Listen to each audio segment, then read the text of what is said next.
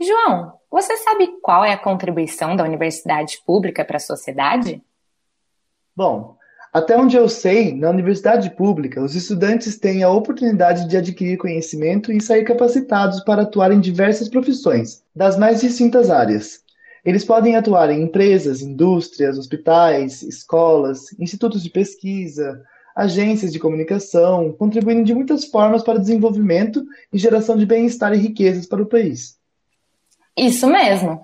Você está falando sobre o ensino, que é um dos pilares da universidade pública. Mas a universidade pública é composta por mais dois pilares. A pesquisa científica, que é a precursora do desenvolvimento do país, provendo tecnologias, patentes e estratégias que vão desde a descoberta de um medicamento até a elaboração de planos de inclusão social, e a extensão, que através do trabalho prático dos alunos com professores e funcionários, presta serviço para a população em geral, oferece cursos e mais uma ampla gama de atividades. Eu sou o João Bortolazzo. Eu sou a Rebeca Crepaldi. E no episódio de hoje nós vamos falar sobre a importância da extensão universitária, para o que ela serve, quem faz e quem participa dessas ações. Para tratar desse tema, entrevistamos os alunos Vitória Feijó Macedo e João Gabriel Pimentel, que fazem parte da empresa júnior EPR Consultoria da Universidade Federal do Rio Grande do Sul. Também conversamos com a professora Maria Cristina Crispim, do projeto de extensão Fossas Ecológicas da Universidade Federal da Paraíba. Além disso, falamos com a doutoranda Luana Viana, que é chefe da divisão de rádio da Universidade Federal de Ouro Preto e coordenadora do projeto Pequenos Ouvintes. Por fim, conversamos com a pró-reitora de Extensão, Cultura e Assuntos Comunitários, Maria Santana Milhomem, responsável pelo cursinho popular da Universidade Federal do Tocantins. Você está ouvindo Oxigênio. Segundo o artigo 206, parágrafo 2, o ensino será ministrado com base nos seguintes princípios: liberdade de aprender, ensinar, pesquisar e divulgar o pensamento, a arte e o saber. Já no artigo 207, a Constituição define que as universidades gozam de autonomia didático-científica, administrativa e de gestão financeira e patrimonial, e que obedecerão ao princípio da indissociabilidade entre ensino, pesquisa e extensão. Em outras palavras, isso significa que a universidade deve ensinar, realizar pesquisas em todas as áreas do conhecimento e estender para a população o produto dessas ações, mantendo o interesse público e coletivo como característica principal. As universidades são ambientes de troca entre a comunidade interna, que inclui docentes, funcionários e alunos, com a comunidade externa, formada pela população em geral. Essas trocas acontecem pela prestação de serviços gratuitos ou a baixo custo em saúde, lazer, cultura, educação, entre outras áreas. E também nas relações com o setor privado, por exemplo, em parcerias com a indústria, no desenvolvimento de algumas tecnologias ou no licenciamento de uma patente criada por pesquisadores, por exemplo. A extensão engloba ainda parcerias com governos, principalmente locais, mas também em nível estadual e federal. Você sabia, Rebeca, que o programa Bolsa Família foi criado na Unicamp pela pesquisadora Ana Fonseca do Núcleo de Estudos em Políticas Públicas? Puxa, que legal! É sobre isso. Além da prestação de serviços, das parcerias com comunidades, governos, empresas e outros setores da sociedade, os projetos também servem para os alunos colocarem em prática o que aprendem durante a graduação e pós também, ampliando sua visão de mundo e também sua rede de contatos. Pois é, Rebeca. E você sabia que atuar na extensão antes era uma opção para os alunos, mas a partir de agora é obrigação? Em 2018, o Plano Nacional de Educação definiu que as atividades de extensão devem compor, no mínimo, 10% do total da carga horária curricular estudantil dos cursos de graduação. Essa determinação, após o adiamento, se tornou obrigatória a partir de 2021 e sendo assim, as instituições, os docentes e os próprios alunos precisam ampliar a oferta de parcerias com diferentes setores da sociedade para permitir que a exigência seja cumprida. Os alunos podem ganhar muito com isso, e por outro lado, a sociedade também. Afinal, serão mais oportunidades de ampliar os vínculos com a universidade, beneficiando a todos, né? E é por esses motivos que, hoje, mais do que nunca, é fundamental entendermos o papel da extensão universitária na vida dos graduandos e também na sociedade. Para isso, vamos ilustrar alguns tipos de experiências de extensão, começando pela nossa conversa com a professora Maria Cristina Crispim, coordenadora do projeto Fossas Ecológicas da Universidade Federal da Paraíba. O projeto Fossas Ecológicas surgiu visando a construção de fossas de tratamento de esgoto para promover a despoluição dos rios na região próxima à Universidade Federal da Paraíba. Como consequência, vem melhorando a qualidade de vida da população e trazendo muitos benefícios para além do saneamento. Batendo um papo com a professora, ela explicou melhor para a gente qual é a trajetória do projeto. A gente busca melhorar a qualidade de água dos rios. E a gente viu que um dos maiores problemas de, dos rios é a entrada de esgoto não tratado, esgoto doméstico. A gente tem muito esgoto a céu aberto. Então, em consequência disso, os nossos rios eles estão poluídos, são esgotos a céu aberto, tem mau cheiro, é, tem muito pouco peixe, enfim. E aí, o nosso objetivo era reduzir essa quantidade de poluição que chega nos rios. E uma das formas que a gente viu uh, de fazer isso a baixo custo era a gente reter esses nutrientes fazendo o tratamento do esgoto em, em cada domicílio. Então, ao invés da gente estar coletando esgoto, levando esgoto para uma estação de tratamento de esgoto, não fazendo o tratamento adequado, a gente propõe uh, o que já é proposto pela permacultura, que é a construção das fossas ecológicas. E aí a gente resolveu fazer esse projeto de extensão, porque acha que levando esse conhecimento às pessoas, uh, principalmente a quem mora na beira dos rios, a gente consegue melhorar o rio, que não recebe esgoto, mas melhorar muito a vida das pessoas, a qualidade de vida. Porque o esgoto que escorre a céu aberto, ele é ruim para tudo, né? É, a qualidade de vida é ruim, a saúde fica ruim. Sobre um panorama geral, existem vários tipos de fossas, como a fossa cética, a fossa seca e sumidouro que apesar de possibilitarem o tratamento do esgoto, não garantem que durante a manutenção não haja risco de poluição, tanto do local da fossa quanto do local de despejo.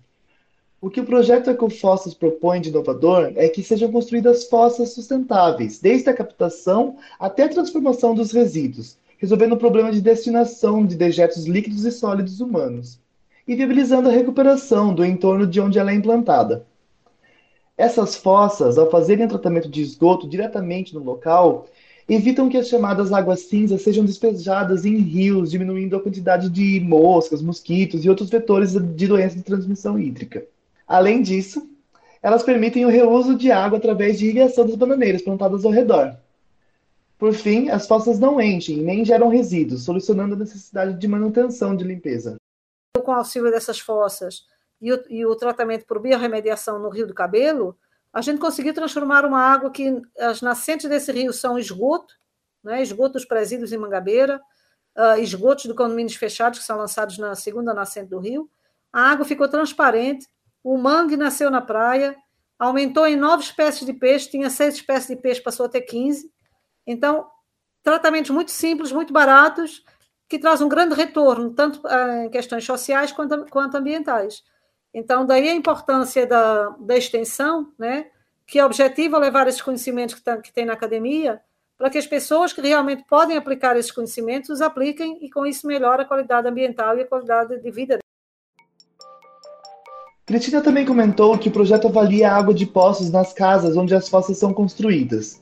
Segundo a bióloga, um poço fundo com 30 metros e um raso com 12 metros Antes da construção das fossas, havia uma grande quantidade de nitrato, de fosfato de amônio, de nitrito.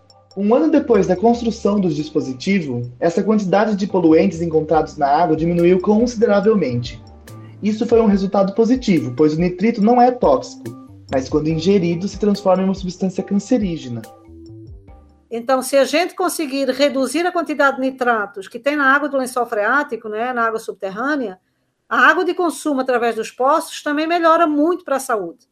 Então, com isso, a gente está não só melhorando a água do rio, mas também melhorando a qualidade de água do próprio lençol freático, que é utilizado pelos poços, né, que as pessoas têm em casa. Então, é assim, o efeito em cascata que tudo, tudo isso tem é muito grande. Basta as pessoas quererem fazer, porque o custo, como eu digo para vocês, é muito, é muito baixo. Então, uma fossa normal que custa cerca de mil, mil duzentos reais, a gente faz com 500 reais, 600. Então, é quase a metade do preço de uma fossa convencional. E é muito mais funcional. Né? Além de não poluir o ambiente, ele produz alimentos em cima, a água evapora para a atmosfera, essa fossa não enche, então tudo de bom. Eu sou assim muito apaixonada por essas fossas também. Então, em dois, três dias você tem sua fossa pronta. E aí planta as bananeiras e pode depois plantar a horta, a couve, o tomate, a alface, o que você quiser, que não vai ter contaminação. As fossas ecológicas são um bom exemplo de sustentabilidade, já que são um sistema que, além de não gastar recursos naturais, ainda os protege. Contudo, ele enfrenta um problema: a falta de recursos. Perguntei à professora como o projeto é mantido. Não tem verba. A única verba que tem é uma bolsa que dão para os alunos, e esse ano, infelizmente, nem bolsa consegui. Então, a gente trabalha muito na boa vontade. Os alunos, com essa questão da, da, né, da, do apoio né, que eles dão, principalmente nessa questão das mídias, e as pessoas é que bancam né, o material que eu tenho que comprar, a construção que tem que fazer, e isso acaba sendo mais individualizado mesmo. Esse ano foi muito triste, assim, porque eles querem que haja integração entre a pesquisa, a extensão e a educação. E como eu não escrevia vai ter essa integração, eles consideraram que não tinha. Apesar de eu colocar no texto que o projeto ele analisa a água dos poços dessas pessoas antes e depois de fazer essas construções das fossas. Então, isso é pesquisa. E a gente está fazendo um processo de educação com essas pessoas. Isso é educação. E a gente está levando tudo isso às pessoas, isso é extensão. E aí, alguns avaliadores colocaram zero né, né, nessa avaliação, e isso fez com que baixasse a nota do projeto. Então, eu fui aprovado, mas eu não consegui o bolso. E é triste, né? Porque é muito importante a presença do aluno bolsista. E eu estou com quase 20 alunos, para você ter noção, todos voluntários. Essas bolsas são para os alunos. Então, eu ainda fico mais triste por isso, né? Porque os alunos realmente precisam desse incentivo. Mesmo sem financiamento e sem a bolsa, Cristina enfatizou que os alunos continuam participando do projeto e auxiliaram bastante durante a pandemia, principalmente com as redes sociais, o que fez o Ecofossas ganhar um alcance que antes não tinha, quando trabalhavam apenas no presencial, longe das redes. Com isso, outros estados como Alagoas, Bahia, Rio Grande do Norte e Pernambuco tomaram conhecimento do projeto e pediram auxílio para implementarem as fossas. Assim, foi construído um novo modelo de trabalho, sob orientação à distância. De acordo com Cristina, a pessoa registra fotografias do local e a equipe vai auxiliando na construção, no dimensionamento e também no esclarecimento de dúvidas. E o projeto está tendo tanto sucesso que os planos futuros envolvem levar o Ecofossas para a África e também transformar um sistema de tratamento de esgoto em bairros. Então, eu tenho um aluno de, de, de doutorado que ele está tentando levar o projeto para a terra dele, que é Guiné-Bissau. Então, a gente está com essa perspectiva de poder ajudar com as nossas orientações também pessoas de outros países, né? na África, no caso. A gente pode adaptar essas fossas em relação à dimensão, então depende do número de pessoas da casa. A gente pode dimensionar para um condomínio, a gente pode dimensionar para um prédio, a gente pode fazer essas fossas adaptadas ao tamanho que for necessário. E a gente tem um projeto até de fazer essas fossas ecológicas, foi até uma adaptação que a gente fez, é, até já gerou, vai gerar uma patente, de fazer o tratamento de várias casas no, sistema de tratamento desses. E aí a gente consegue, por exemplo, é, tratar 600 casas, mil casas, uh, ou seja, posso tratar um bairro inteiro e a gente fazer esse tratamento e em cima dessa fossa a gente pode fazer ou uma horta comunitária ou um jardim, porque além das bananeiras a gente pode usar as plantas helicônias, as estrelícias, né, as paqueviras, que são, são plantas que dão flores lindíssimas, e a gente pode incluir isso no paisagismo da cidade. Então, imagina que no final de cada rua a gente tivesse uma fossa dessas, que fosse uma horta comunitária para aquela rua. Então, tudo isso é possível e a gente também resolveria o problema de saúde, resolveria o problema de qualidade de ambiental, né? melhoraria a qualidade da água dos rios, tudo isso em simultâneo. É incrível como um projeto pode ser tão plural, né? Despoluição de rios, garantia de saneamento básico, diminuição de doenças de transmissão hídrica, até segurança alimentar as fossas ecológicas oferecem. Mudar realidades para melhor. Acho que eu resumiria esse projeto dessa forma. Contudo, como nem tudo é perfeito, um dos desafios é a falta de divulgação desses projetos. Como a Cristina citou, as comunidades beneficiadas foram comunidades ao redor da Universidade Federal da Paraíba, ou comunidades indicadas por conhecidos de outros estados. Então, meio que a divulgação funciona pela rede de contatos, né? mas um projeto dessa conjuntura, assim como muitos outros que existem, deveriam ter uma divulgação mais ampla e eficaz. Concordo com você, Rebeca. Eu não tenho, e acho que mesmo a comunidade interna das, das universidades, tanto no estado de São Paulo quanto em outros estados do país, não tem conhecimento sobre os projetos que estão em andamento agora. Não tem uma plataforma com essa informação centralizada. Para encontrar mais informação sobre qualquer projeto, precisamos primeiro encontrar o site ou até mesmo as mídias sociais do projeto para saber como ele funciona. Algumas universidades disponibilizam informação em sites das pró-reitorias de extensão, mas muitos projetos não aparecem porque não passam por essas instâncias. Para falar sobre essa dificuldade no acesso à informação sobre os projetos de extensão, falamos com a doutoranda Luana Viana, que é chefe da divisão de rádio da Universidade Federal de Ouro Preto e coordenadora do projeto Pequenos Ouvintes. Sobre os projetos de extensão, é importante a gente ter em mente que eles devem buscar soluções para determinados problemas existentes na sociedade. E como que eles podem se estruturar?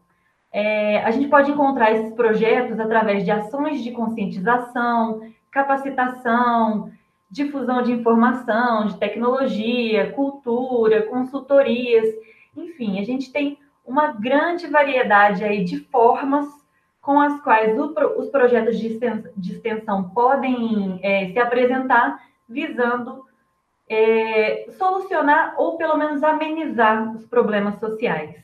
Os projetos de extensão são uma forma de ampliar a relação entre a universidade e a sociedade.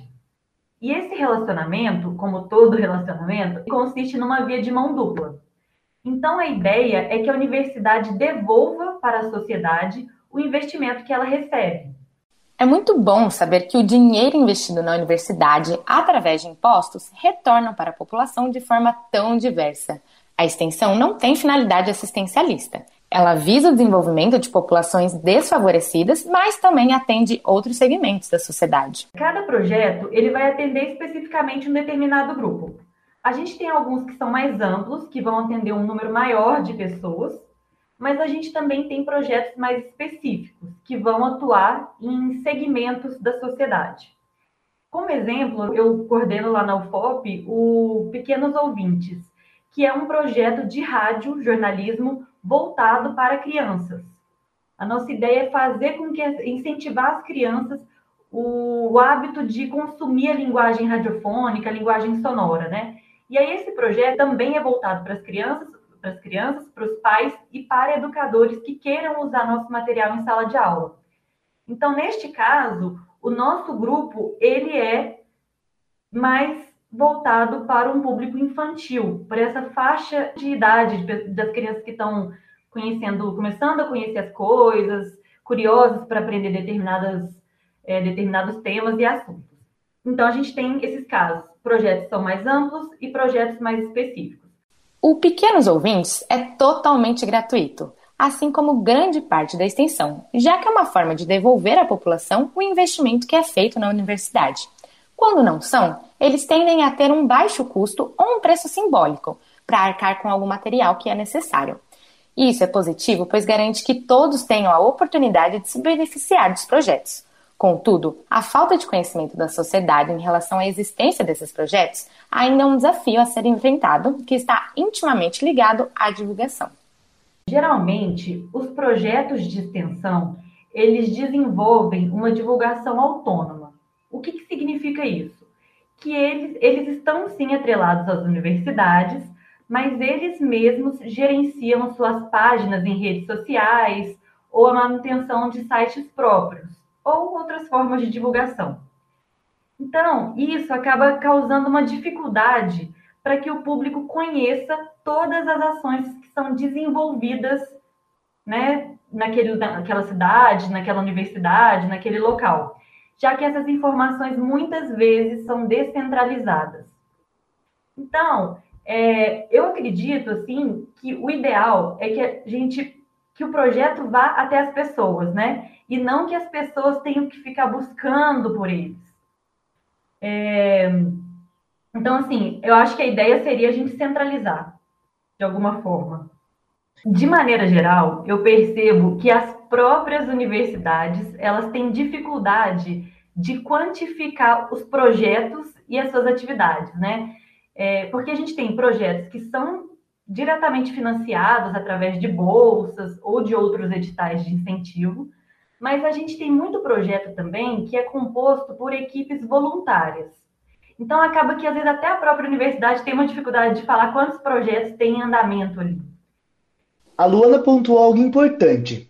Devido aos projetos terem públicos específicos, não seria ideal ter a divulgação deles em um único lugar. Precisam ser amplamente divulgados, mas é fundamental que haja uma centralização dessa informação sobre eles, para que seja mais fácil localizar e até mesmo quantificar e conhecer esses projetos. Imagino que isso poderia ser feito em cada universidade, em cada estado, ou até mesmo em um servidor nacional, de repente. Eu super concordo. Imagina se tivéssemos um aplicativo em que a pessoa pudesse filtrar por região e depois por tipo de serviço. Por exemplo, se eu quisesse aprender algum esporte, eu posso baixar o aplicativo, colocar minha região, preencher alguns dados como minha idade e interesses, e aí a plataforma seleciona os projetos de extensão universitária associados àquela busca. Sonhar é bom, né?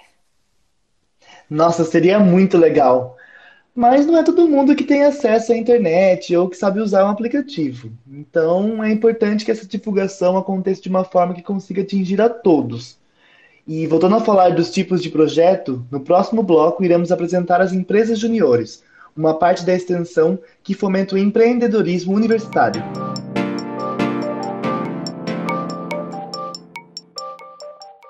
Como vimos no primeiro bloco do episódio, o projeto Fossas Ecológicas chega com uma proposta multidisciplinar, focada na preocupação com o meio ambiente, ao evitar que os esgotos sejam despejados nos rios, mas também tem um foco social, ao ter como consequência o oferecimento de saneamento básico para comunidades locais. Mas a extensão universitária se reflete nas mais variadas formas. E agora nós vamos falar das empresas juniores, que fazem parte do movimento Empresa Júnior, ou MEG, como é conhecido informalmente. Esse movimento surgiu na França, em 1967, mas chegou no Brasil em 1986, com a missão de formar, por meio da vivência empresarial, lideranças comprometidas e capazes de transformar a sociedade. As empresas juniores estão ligadas a cursos do ensino superior no Brasil e funcionam com a mesma dinâmica das empresas seniores, mas com um diferencial: a oferta de serviços a baixo custo em relação ao mercado. Isso porque elas são formadas por estudantes que estão em busca do aprendizado prático do que vem em sala de aula. As empresas juniores funcionam como um laboratório para os graduandos, que são supervisionados por docentes.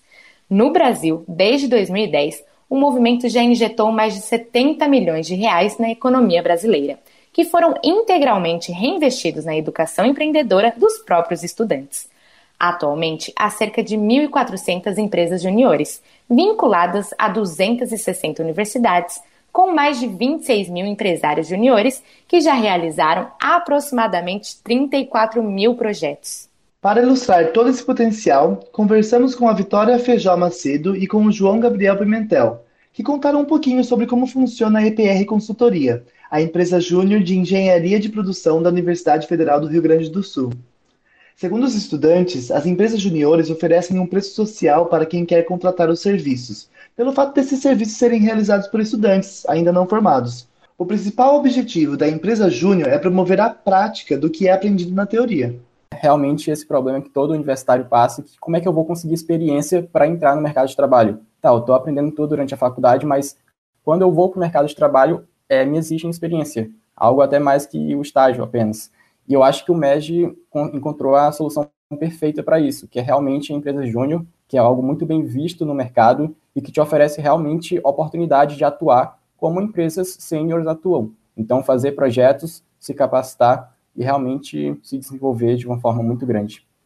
A ideia das empresas juniores né, é a gente prestar serviços que a nossa área de atuação já oferece no mercado de trabalho afora, mas ainda dentro da universidade. Então, a gente geralmente desenvolve trabalhos que pessoas né, formadas fariam, por exemplo, mas enquanto estudantes, né, já aplicando desde o início do curso, e claro, com um preço muito, muito abaixo do mercado, exatamente por nós sermos de uma empresa né, que ainda está vinculada à universidade, por ainda sermos estudantes. Mas de qualquer forma, é uma empresa de 33 pessoas que funciona como qualquer outra. Então a gente acaba aprendendo muito, desde a parte da gestão interna, que é a gente que tem que comandar, quanto também as funções da engenharia de produção, que às vezes é algo que a gente não vê tanto dentro da universidade. Ou seja, como diz a Vitória, é um jeito de vincular o conhecimento acadêmico com a prática empreendedora. E é uma forma desses alunos ajudarem empresas, sejam pequenas, médias e também as grandes. Oferece um trabalho qualificado a um custo mais baixo e, ao mesmo tempo, preparam o estudante para o mercado. É uma relação de ganho mútuo. E sobre a EPR Consultoria especificamente, como uma empresa júnior prestadora de serviço de engenharia de produção, ela atua nas mais diversas áreas, com o objetivo de otimizar os processos industriais ou empresariais, poupando tempo e recursos. Então, a gente trabalha com a produção enxuta, né? Uma mentalidade de sempre tentar atuar com o menor recurso possível, né? De forma mais otimizada, de forma que realmente seja menos custosa, mas com maior qualidade possível quanto tempo duram aqueles processos, como, eles, como aqueles processos podem ser mais rápidos numa indústria, por exemplo. Às vezes pensar num layout diferente, como me melhor posicionar as máquinas ou alguns materiais para os colaboradores se deslocarem menos, ou os caminhões nas fábricas se deslocarem menos. E os estudantes contaram para gente sobre um caso de sucesso em que essa metodologia foi aplicada. A equipe digitalizou os cadastros de vacina de um posto de saúde, otimizando o processo de vacinação. Eu acho que é bem importante essa parte social, de, principalmente para as empresas júnior se preocuparem. E esse projeto ele ocorreu no começo de março, em que a gente começou a execução deles, e é, era um contexto de superlotação de hospitais, de segunda onda do Covid, que estava surgindo ali após após fevereiro. Também tinha a questão da vacina da gripe, que acabava tendo outra vacinação junto com a vacina do Covid. E a gente percebeu que muitos centros de saúde é, de todas as cidades acabavam que não conseguiam gerenciar todos os cadastros, assim, porque eram muito pacientes, eram muitas vacinas a serem dadas. Então, a gente, é, junto com o centro de saúde, começou a desenvolver um projeto para facilitar a vacinação, para otimizar esse processo de vacinação que estava sendo tão demorado. E um dos desafios que a gente percebeu dentro desse centro de saúde era a questão do cadastro de novos pacientes, porque era tudo feito muito manualmente. O João Gabriel contou que, como o processo era todo manual, ocorria duplicação dos cadastros ou ficavam desatualizados em relação à segunda dose da vacina contra a Covid. Era também muito demorado para analisar a situação de cada paciente. E a EPR resolveu o problema automatizando de maneira simples esse cadastro. Existe o software do Excel, que eu acredito que vocês conheçam. E dentro do Excel existe uma linguagem chamada VBA, que é uma linguagem de programação. E com essa linguagem de programação nós conseguimos deixar o Excel bem mais dinâmico assim e bem mais fácil de se utilizar. A gente consegue criar realmente sistemas dentro do Excel, plataformas que facilitam um cadastro para um banco de dados ou então uma alteração desse banco de dados e deixa isso muito mais automático. Então, é, o que a gente ofereceu foi basicamente uma ferramenta em Excel que automatizava todo esse processo.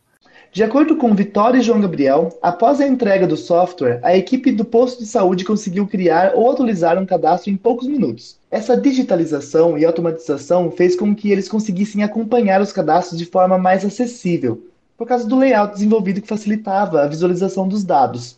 Isso deixou os processos mais rápidos e, como consequência, facilitou a própria vacinação.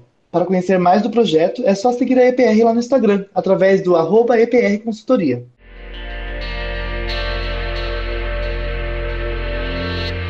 Todos esses exemplos de extensão são fenomenais, pois mostram a importância da universidade pública. Mas, João, vou fazer um questionamento. Será que essa possibilidade de ingressar na universidade e viver tudo isso é para todos mesmo? Nós vimos veicular recentemente o comentário do atual ministro da Educação, Milton Ribeiro, que a universidade deveria ser para poucos. Lamentável, visto que a nossa Constituição prevê a garantia de educação como um direito de todos. Pensando nisso de garantir o acesso ao ensino superior, os cursinhos populares ligados às universidades fazem um trabalho sensacional. Para falar mais sobre eles, entrevistamos a pró-reitora de Extensão, Cultura e Assuntos Comunitários, Maria Santana Milhumen, responsável pelo Programa de Acesso Democrático à Universidade, ou PADU, da Universidade Federal do Tocantins. E o objetivo desse programa é estabelecer a igualdade de acesso e oportunidade de egressos de escolas públicas, é, indígenas, quilombolas, minimizando as consequências históricas de exclusão social e educacional desses segmentos da sociedade, atuando de forma é, política, né, é, o PADU, que é esse programa, o público dele são os egressos de ensino médio, né, da rede pública é, básica de ensino, em condições de vulnerabilidade, né, de preferência, é, vulnerabilidade social, negros, né, comunidades tradicionais, tocantinenses, que são os quilombolas indígenas, buscando, assim, alternativas para democratizar o acesso e também a permanência desses segmentos na nossa universidade. Mas o objetivo do PADU ele não é só a entrada na universidade. Nós temos também uma, um trabalho com esses egressos, que não somos só estudantes na idade né, do ensino médio, mas também é, de pessoas que estão querendo fazer concursos, pessoas que não têm condição financeira de estar no cursinho, então eles também podem participar sem ter o objetivo de entrar na universidade, né? Então, por isso que a gente também leva para essa, essa, essa lógica da formação, né? Maria comentou que há muitos relatos de alunos que conseguiram melhorar a posição em concursos devido ao PADU e que isso é muito gratificante para eles, pois o concurso naquela região é visto como uma das poucas possibilidades de melhora de qualidade de vida. Então, há essas três vertentes: o concurso, a matriz Enem e o próprio vestibular para entrar na Federal do Tocantins. Ao todo, desde que o cursinho foi criado, em 2015, mais de 3 mil alunos já passaram por lá. E quem ensina esses alunos são os próprios estudantes da graduação da universidade, que entram como bolsistas para ministrar as disciplinas. O cursinho está presente em cinco municípios, onde os campi da universidade se encontram, e cada um desses locais possui metodologias e logísticas adaptadas para cada realidade. Então, tem, tem uma, uma matriz já definida, porém, a maneira de ministrar os conteúdos depende de cada coordenação, que faz a, a, a estrutura, a articulação metodológica é, desse trabalho com os estudantes, porque nós temos casos, por exemplo, é, de cidades que os estudantes trabalham o dia inteiro, né, do, do, quando eu falo estudante do PADU, ele trabalha o dia inteiro e à noite ele vai para o PADU, então tem que ter uma outra lógica de trabalho, né, com esses, é, esses alunos, né. Tudo é gratuito, né? A gente não trabalha com cobrança nenhuma, né? E até porque o objetivo do, do, do PADU, por ser universidade pública, ele é totalmente gratuito, né? Assim como o ensino aqui dentro da instituição.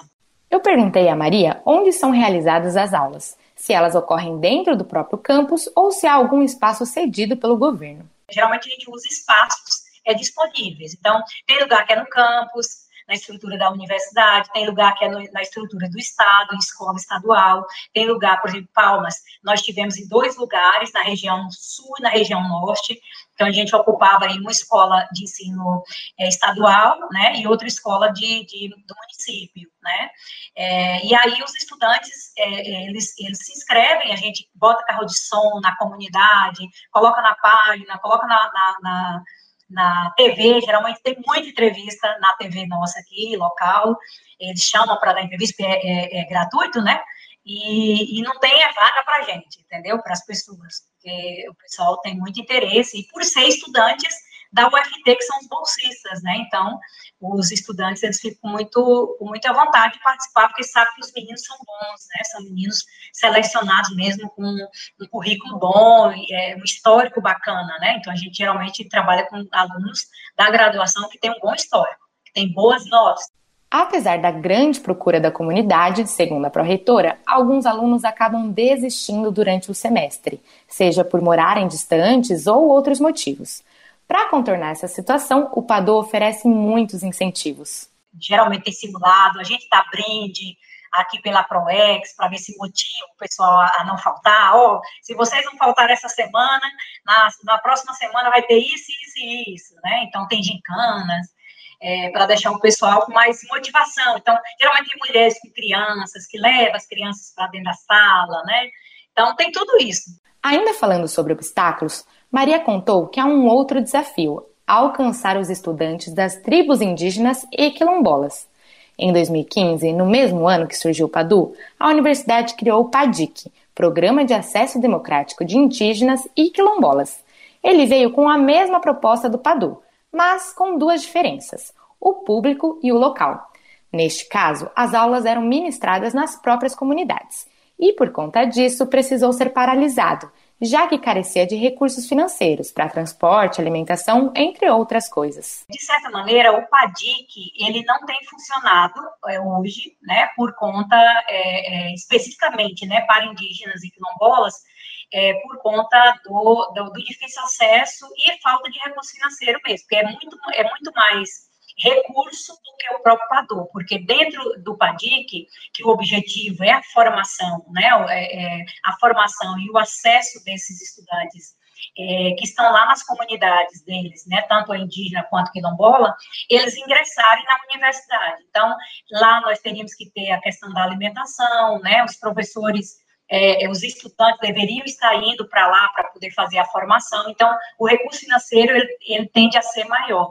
Então, a gente não está fazendo esse, esse, esse projeto PADIC por conta disso. Mas no PADU nós temos vários estudantes, né, que, que são de ensino médio, que são de comunidades tradicionais e que participam, e por isso eles entram na universidade também a partir do, do, do PADU, né. Então, o PADIC está paralisado por conta de falta de dinheiro. As aulas normalmente acontecem de abril a novembro. Contudo, por conta da pandemia, que começou em março de 2020, todo o cronograma e a metodologia foram alterados. No ano passado, a universidade fez parceria com a Secretaria de Educação do Estado para poder passar o conteúdo à distância. Além das lives, eles apostaram bastante nas rádios, já que muitas pessoas não têm acesso à internet. Além disso, imprimiram material impresso e levaram até os estudantes em situação de vulnerabilidade.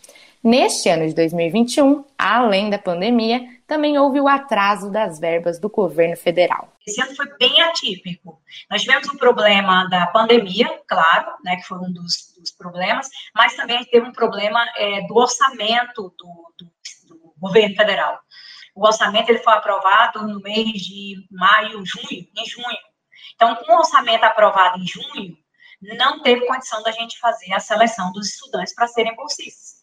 Por conta desse atraso, as inscrições para o cursinho abrirão agora, em setembro. E quem tiver interessado deve ficar de olho no site da universidade, através do link uft.edu.br proex ou no Instagram pelo arroba proex_uft.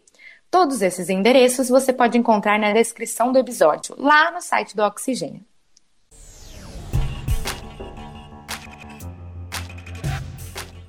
Depois de falar sobre tantas experiências interessantes, acho que conseguimos dar uma ideia sobre a relevância da extensão universitária. Ela fortalece os vínculos da universidade com a sociedade e proporciona ganhos para os estudantes em termos de aprendizado. É verdade, João. Essas ações propiciam uma grande troca de experiências, com resultados positivos para todos os participantes. São uma forma de engajar estudantes, docentes, funcionários e sociedade em geral em ações muitas vezes inter e transdisciplinares, e que reforçam a articulação entre os diferentes saberes acadêmico, popular e empresarial. Enfim, as possibilidades são muito amplas. E assim, terminamos esse episódio do Oxigênio, que foi apresentado por mim, João Bortolazzo, e pela Rebeca Crepaldi. A revisão do roteiro foi feita pela Simone Paloni, do Labjor Unicamp. Os trabalhos técnicos são do Gustavo Campos, também do Labjor, e do Otávio Augusto, da Rádio Unicamp. Você também pode nos acompanhar nas redes sociais. Estamos no Facebook, facebook.com Oxigênio Notícias, tudo junto sem acento. No Instagram e no Twitter, basta procurar por Oxigênio Podcast. E você pode deixar a sua opinião sobre este programa comentando na plataforma de streaming que utiliza. Até o próximo episódio!